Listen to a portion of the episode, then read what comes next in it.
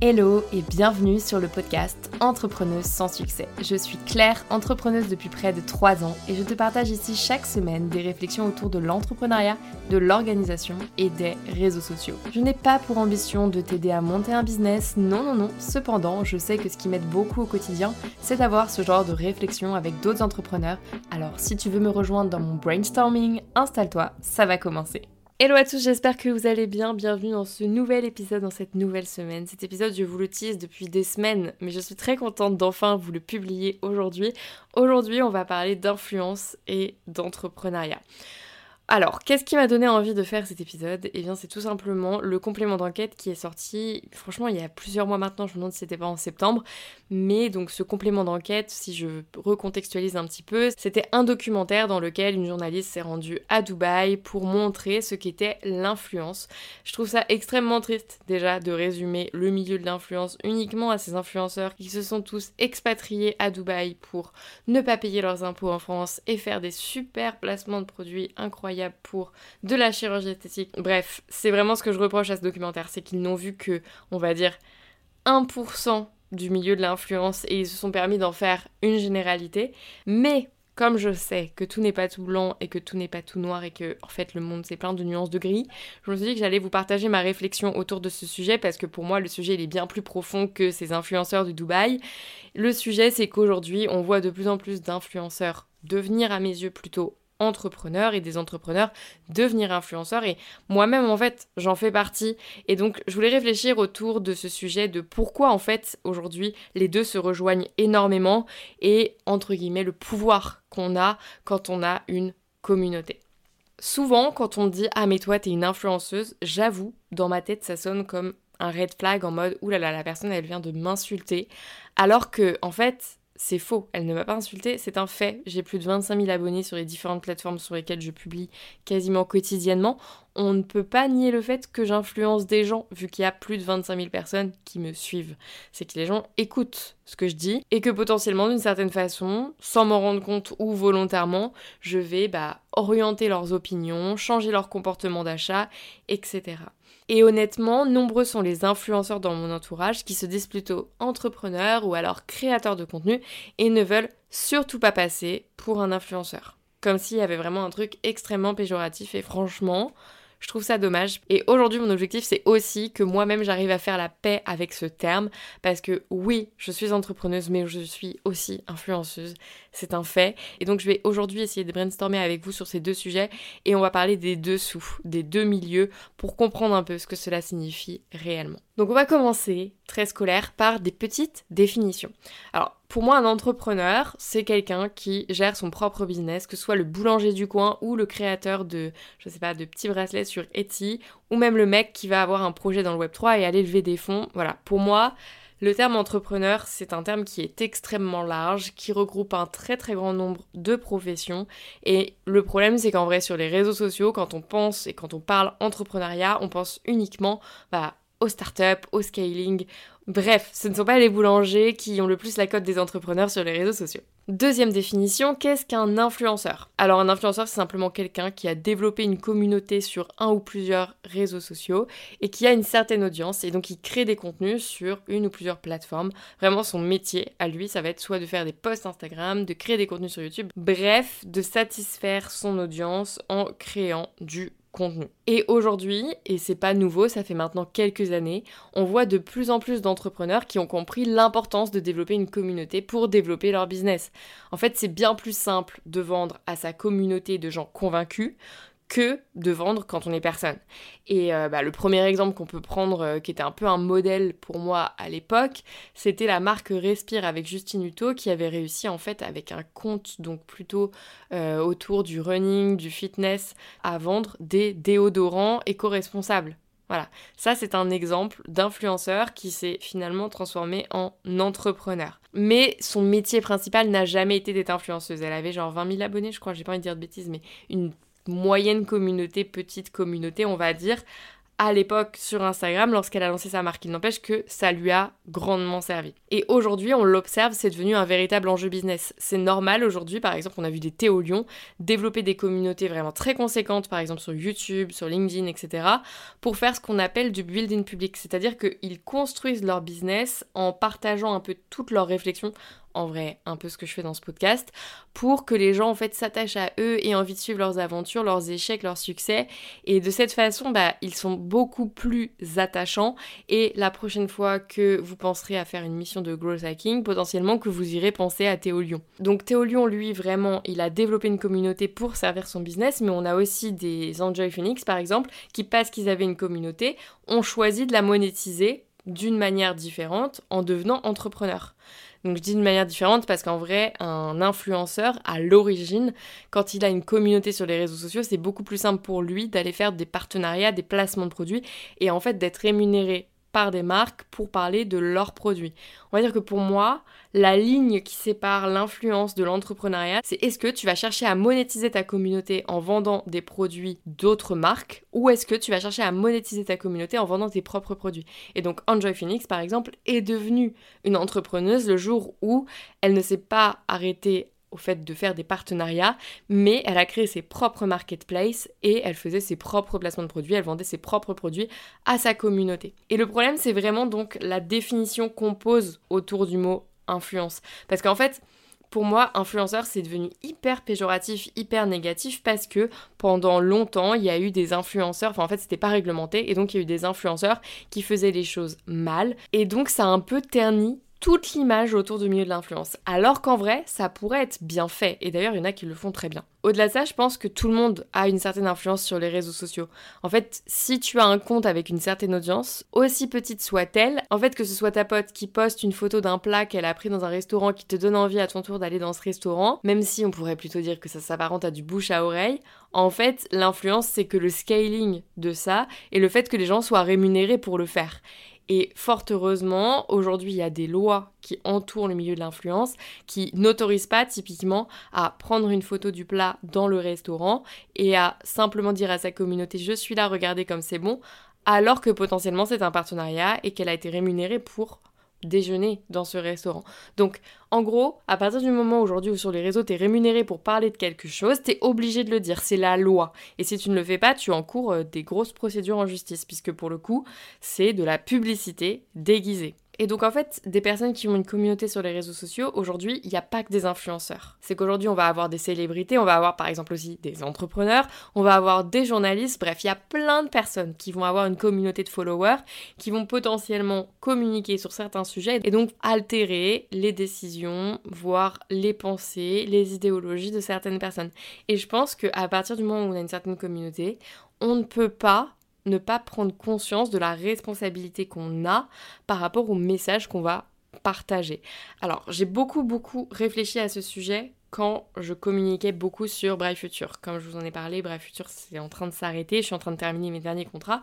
Mais en gros, sur Brave Future, je m'adressais à une audience qui était très jeune. Je m'adressais à des collégiens, lycéens, donc des personnes qui sont encore totalement en développement, qui n'ont pas encore, on va dire, assises toutes leurs opinions. Et donc je trouve que quand tu t'adresses à une communauté jeune, t'as encore plus un devoir de réflexion autour des idées que tu vas partager et des produits que tu vas potentiellement promouvoir. Et donc pour ma part, pour Brave Future, j'avais choisi à l'époque de ne pas monétiser ma communauté avec des placements de produits. Alors en vrai, j'y ai beaucoup réfléchi avant de prendre cette décision. Déjà, la première raison qui m'a amené à faire ça, c'est que j'ai pas eu des super expériences au début quand j'ai essayé de le faire. C'est-à-dire qu'il y a des agences qui m'ont approché avec lesquelles le fit n'est pas du tout passé, mais vraiment pas. C'est-à-dire que moi, quand il y avait une marque, une entreprise qui m'approchait, j'avais envie qu'il y ait une vraie cohérence, j'avais envie de créer un vrai contenu autour de cette marque. Et en fait, en général, c'était pas forcément ce qu'ils recherchaient, ils avaient envie juste que en début de vidéo, pendant un court laps de temps de 30 secondes, bam, je place le placement de produit et après, je fais ma live, je fais ma vidéo. C'était pas du tout ce que j'avais envie de faire. Alors j'ai quand même fait un partenariat qui s'était plutôt bien passé, mais au final, euh, je n'avais pas été rémunérée pour ce partenariat. Donc c'est-à-dire qu'en fait, en gros, il y a différentes rémunérations aussi. C'est quelque chose qu'il faut savoir. Quand tu as une petite communauté avec des gros guillemets petites, hein, en fait, tu n'es souvent pas rémunéré mais tu peux potentiellement avoir des liens d'affiliation. Donc par exemple moi, ce qui s'est passé c'est que j'étais affiliée à un programme et donc parce que j'en avais fait la promotion, je touchais 20%. Euh, des ventes que j'allais moi-même générer via mon lien d'affiliation. Donc ça c'est la première façon d'être rémunéré quand tu es influenceur et que tu veux promouvoir une marque, mais en vrai maintenant avec du recul, pour ma part en tout cas, je n'accepte plus ce type de partenariat où juste en fait euh, je suis rémunéré à la commission et non en fait en one shot au moment de créer le contenu. En fait, ça prend tellement de temps de créer un contenu que les gars, euh, non, en fait, déjà rien que le contenu créé doit être rémunéré, il n'y a pas de débat. Ok pour une sorte d'intéressement grâce à de l'affiliation, mais euh, tu vois, genre la vidéo, j'ai dû y passer trois semaines, je pense, elle était très cool hein, d'ailleurs. Euh, j'ai été rémunérée, j'ai dû toucher 200 euros pour ça. C'est pas du tout rentable en fait. Malgré le fait, alors je vais vous dire combien elle avait fait de vues, mais c'était énorme parce que comme j'avais passé beaucoup de temps dessus, honnêtement. Elle avait vraiment très bien marché et, euh, et c'était... Enfin, je dis pas que c'était sûr que ça allait si bien marcher, mais en vrai, si. Voilà, j'ai retrouvé la vidéo, elle avait fait 10 000 vues. Donc, et donc je ne sais pas si vous connaissez les tarifs de régie publicitaire, mais du coup pour vous donner un ordre de grandeur, j'ai fait une campagne de communication il n'y a pas très longtemps. J'avais obtenu 17 000 impressions pour 200 euros. Et en fait, 17 000 impressions, c'est juste des gens qui sont passés devant. Hein. Euh, c'est-à-dire que moi, là, les 10 000 vues, elles sont pas du tout comparables parce que c'est des personnes qui ont regardé ma vidéo et qui potentiellement avaient un vrai intérêt à la regarder. Alors que là, moi, c'était de la pub qui arrivait chez des gens qui potentiellement n'avaient aucun intérêt à regarder ce contenu. Donc, cette expérience, c'était un exemple pour vous montrer que quand tu es rémunéré uniquement en affiliation, pour moi, c'est bien souvent pas du tout assez rentable pour le créateur de contenu. Et donc moi, pour ma part, c'est quelque chose que je ne fais plus. Ensuite, tu peux aussi te faire rémunérer pour des vidéos one shot. Je sais, j'ai des amis qui le font en mode ils se font rémunérer pour un placement de produit par vidéo et donc je sais pas, ils font 4 vidéos dans le mois, un placement de produit entre 1500 et 2000 euros pour une communauté à on va dire 100 000 abonnés, placement de produit sur YouTube. Hein. Je parle uniquement pour YouTube là. J'ai pas les tarifs en tête pour des contenus Instagram, mais en vrai, en général, on parle plutôt en termes de campagne et pas forcément en termes de contenu. C'est-à-dire qu'on pourrait imaginer qu'une campagne regroupe par exemple une vidéo YouTube, un post Instagram, un réel Instagram et qu'il y ait une cohérence dans l'ensemble des stories, etc. Et donc là, en fait, l'influenceur va faire potentiellement un package et donc du coup va être rémunéré pour l'ensemble de tous ces contenus. Et donc là, à partir du moment où on va dire tu arrives à avoir, on va dire 4000 euros par mois en influence pure, ça devient intéressant. Alors attention, alors je sais, peut-être que vous n'êtes pas entrepreneur, mais 4000 euros par mois en chiffre d'affaires, ce n'est pas 4000 euros dans ta poche. Pas du tout, hein. tu peux diviser par deux. Donc, on va dire que c'est euh, comme si tu gagnais un 2000 euros par mois en créant des contenus sur Internet. Attention, euh, contrairement à ce que beaucoup pensent, moi typiquement une vidéo ça peut me prendre trois semaines. Donc c'est un peu frustrant parce qu'il y a certaines personnes quand tu regardes tes vidéos elles sont en mode et croient que ça t'a pris trois heures, en réalité tu y as passé des centaines d'heures sur ton montage. Mais bon, s'ils croient que tu y as passé aussi peu de temps alors qu'en vrai tu y as passé beaucoup de temps, c'est que la vidéo est très bien montée. Donc ça, c'est vraiment la manière dont vont se rémunérer les influenceurs. Et donc moi, au final, pour Brad Future, j'avais choisi de ne pas du tout me rémunérer en monétisant ma communauté par de l'influence et des placements de produits. Déjà parce que c'est très chronophage de prendre tous les calls avec les agences, etc., toutes les marques, et derrière de créer les contenus, de faire les échanges, etc. Et que j'ai testé et en fait ça me plaisait pas du tout. Vraiment, c'était pas du tout ce que j'avais envie de faire de mon quotidien. Et en fait, bah, il y en a qui aiment faire ça et franchement, tant mieux. Moi, ce que j'avais envie de faire, c'était de créer des contenus, on va dire un peu premium, et donc en l'occurrence des parcours, par exemple, pour préparer Parcoursup, et de les vendre à ma communauté, donc de monétiser ma communauté différemment. Fun fact, ça n'a pas du tout marché. Hein. Je vous invite à retourner voir le premier épisode de ce podcast où je vous explique comment j'ai fait zéro vente à mon premier lancement. Et donc c'est parce que je n'ai pas réussi à monétiser ma communauté que j'ai coupé court à Brave Future. Mais ce n'est pas parce que je n'ai pas réussi à, on va dire, les convaincre à passer à l'achat de ma méthode Parcoursup que je ne les influençais pas globalement. Parce que par exemple, j'ai vu des choses très drôles, je sais pas si c'est drôle, mais j'ai vu énormément de jeunes m'écrire en DM et me dire Ah, j'ai choisi d'aller dans telle école l'année dernière parce que je sais que c'est l'école que tu as faite et que j'ai envie d'avoir une carrière similaire à la tienne. Et moi, j'étais là, genre ok, ce n'est pas du tout de cette façon que je voulais t'influencer. Ce n'est pas ma prépa en chimie qui m'a aidé à faire des contenus sur internet. Si tu as envie de faire des contenus sur internet, ne fais pas ça, vraiment, c'est pas le raccourci le plus direct. Et pourtant, c'est ce que j'ai obtenu comme résultat. Donc, on peut pas se déresponsabiliser de l'influence qu'on va avoir sur sa communauté. C'est un peu la morale de tout ça. C'est que potentiellement qu'on va pas les influencer d'ailleurs de la manière dont on le souhaite. Et donc là, bah, il faut faire très attention. C'est pour ça que moi, je fais toujours très attention à ce que je montre, à ce que je dis. Et c'est pour ça aussi que les stories, je trouve ça assez complexe à faire parce que pour le coup, tu peux pas, enfin, t'es obligé d'être nature et donc potentiellement, tu vas véhiculer des trucs que t'aimerais pas partager.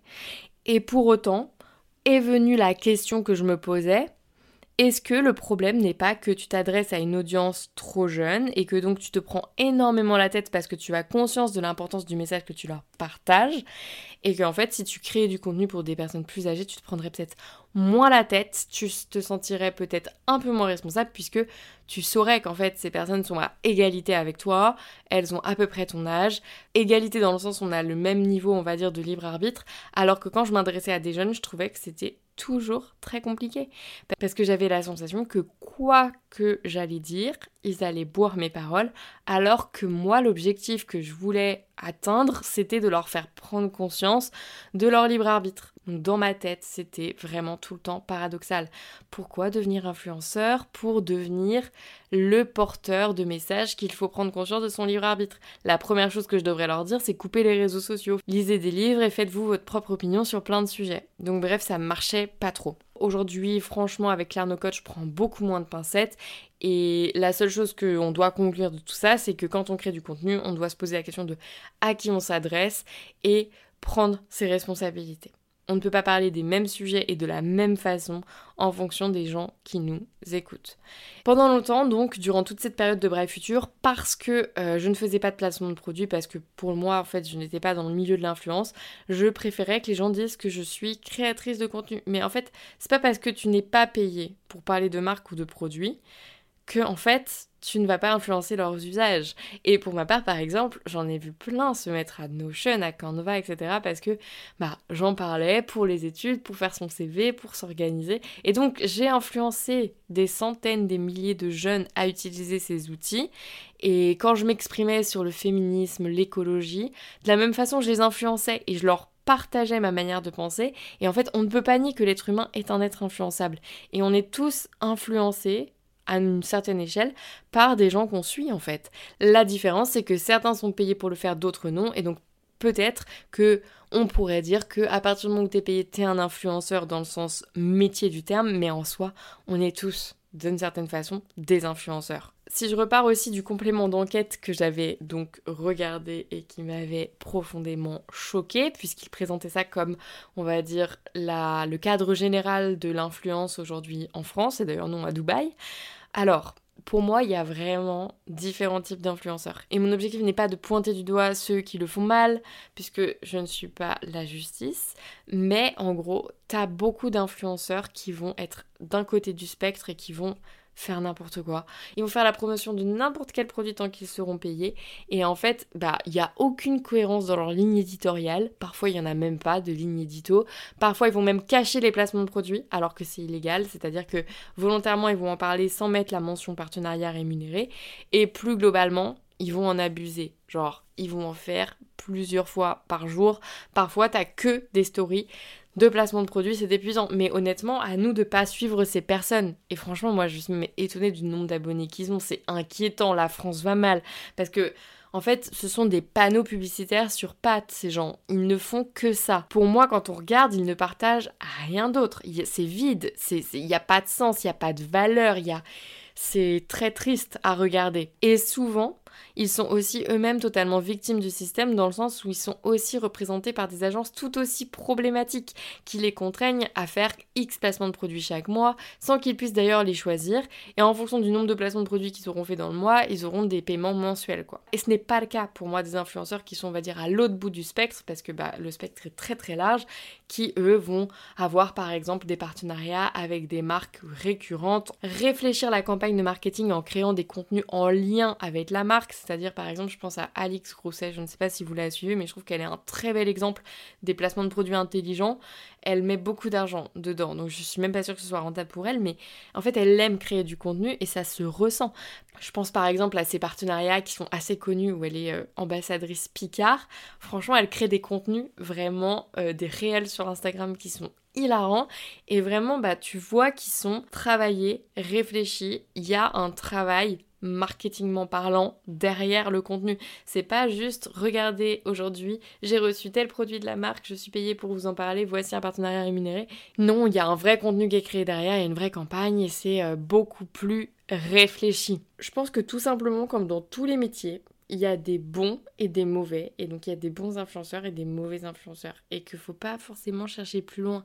Ça sert à rien de remettre en cause genre toute la profession juste pour deux trois individus qui sont passés dans un documentaire complément d'enquête et qui derrière détériore l'image de toute une profession. Je trouve ça juste extrêmement dommage.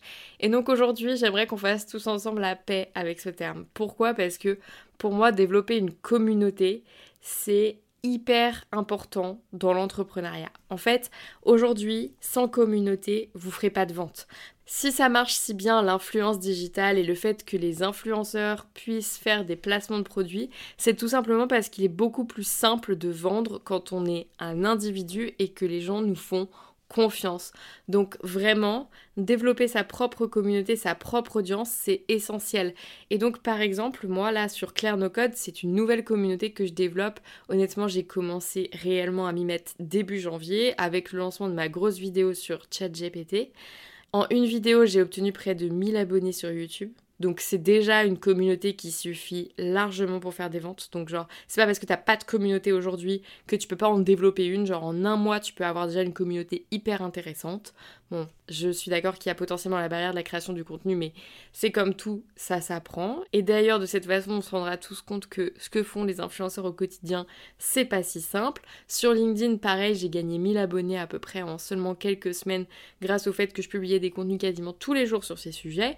Et pareil, ma communauté Instagram est en train de grandir et mon premier lancement a été un succès. Je vais pas balancer les chiffres maintenant parce qu'il n'est pas totalement terminé et que je vais encore faire des ventes jusqu'au lancement final, mais pour l'instant, c'est un vrai succès, j'en suis super contente. Et donc, pour un lancement, pour un premier produit que j'ai lancé avec une nouvelle communauté, je suis trop contente. Et associé à la communauté, à la création de contenu, ce que les entrepreneurs ont tendance aussi à beaucoup sous-estimer, c'est l'importance d'avoir une newsletter. Une newsletter, c'est tellement essentiel pour vendre.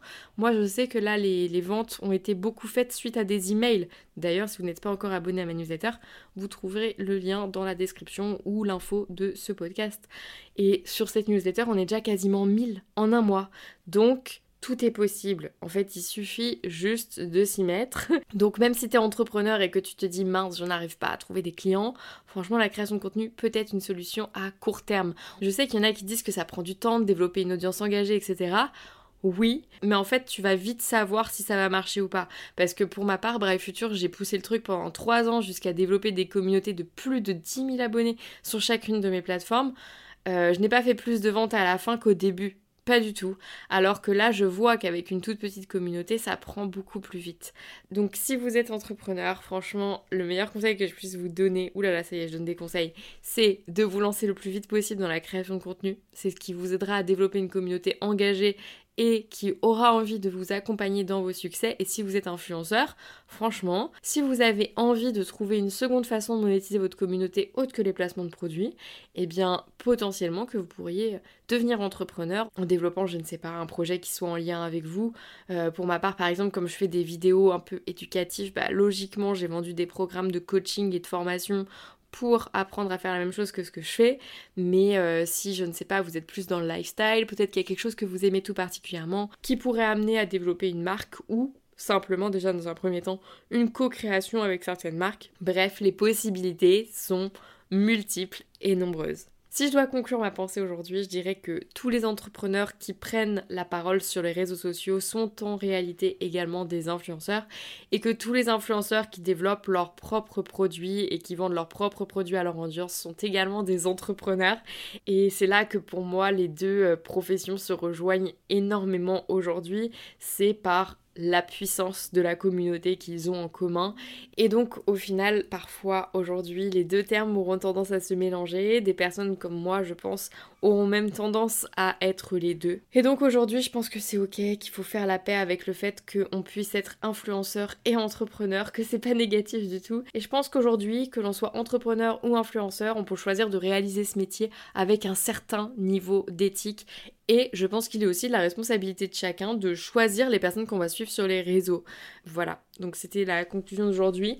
On l'a pas fait la semaine dernière et je m'en veux, donc on va le faire maintenant. J'ai mon petit jeu de cartes, vous savez, le We Are Not Really Strangers. Et donc j'ai le kit de développement personnel en gros pour euh, réfléchir sur différents sujets. Et donc désormais à la fin de chaque podcast, je répondrai à une petite question, histoire juste de bien commencer la semaine avec un petit peu de développement personnel.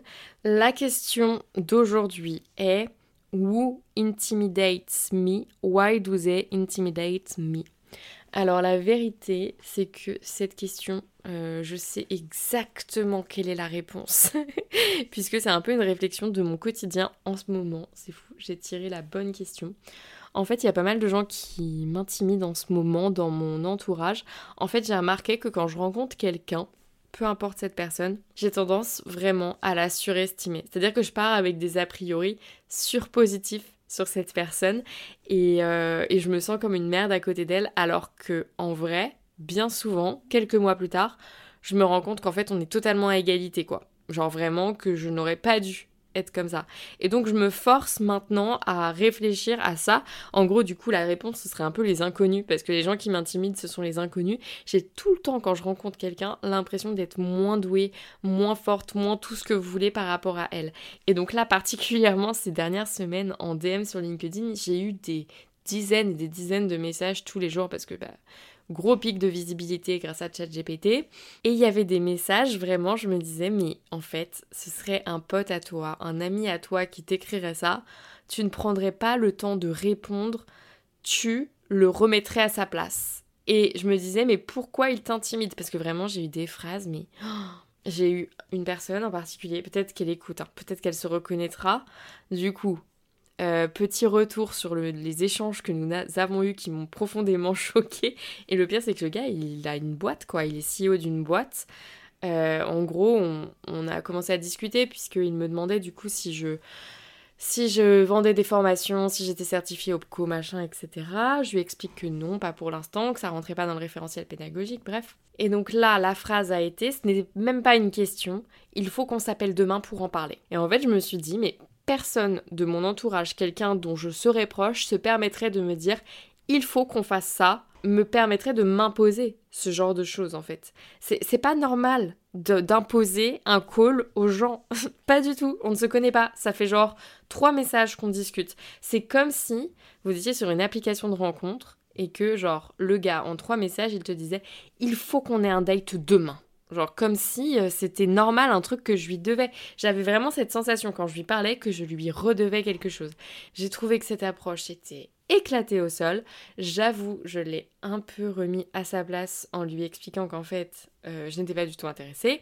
Bref, je rentrerai pas dans le détail de notre discussion, mais tout ça pour dire que en fait, euh, il voulait qu'on ait un call, il ne l'aura jamais. Et franchement, j'étais choquée. Et j'avoue, j'ai peut-être réagi comme ça aussi parce que c'était le dixième et que là, c'était fou, c'était une semaine épuisante. Et d'ailleurs, j'ai coupé mon calendrier parce que dans les faits, j'ai eu beaucoup, beaucoup de calls assez inutiles. On va pas se mentir, des calls qui ne m'ont rien apporté en termes de business et des gens qui ne savaient pas trop pourquoi ils avaient popé là. Euh, et donc du coup je l'ai coupé parce qu'en fait il va falloir que je rajoute des filtres, très clairement, il va falloir que je réfléchisse un peu mieux à tout ça. Et parce que de toute façon là j'ai beaucoup trop de travail. Euh, pour ceux que ça intéresse pour des missions freelance, je vous le dis, hein, j'ai 2 à 3 mois d'attente là. Mm, voilà, donc on va pas se plaindre, on est content. Mais pour l'instant du coup euh, le calendrier sera fermé. Voilà, je vais me taire pour aujourd'hui parce que cet épisode est beaucoup trop long. Je ne sais pas ce que j'en aurais gardé parce que j'ai vraiment beaucoup trop parlé. Donc je vous souhaite à tous une très belle journée et on se retrouve dès la semaine prochaine dans un nouvel épisode. Bye